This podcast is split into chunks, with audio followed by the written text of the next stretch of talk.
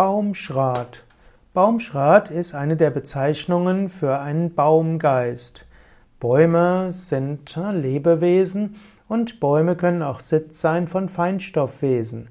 Es gibt die verschiedenen Baumgeister, es gibt zum Beispiel die Baumnymphen, das wären die weiblichen Baumgeister, und dann gibt es den Baumschrat, das sind kleinere Lebewesen, die auch in einem Baum leben können.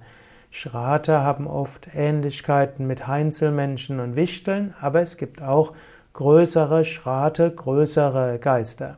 Und Baumschrat ist eben ein kleines Feinstoffwesen, das um einen Baum herum lebt.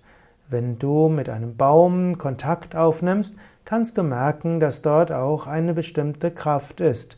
Dabei gibt es einen machtvollen Hauptbaumgeist und es gibt kleinere Baumgeister, die auch auf dem Baum leben, die manchmal etwas verschmitzt sind, und das sind unter anderem die Baumschrate.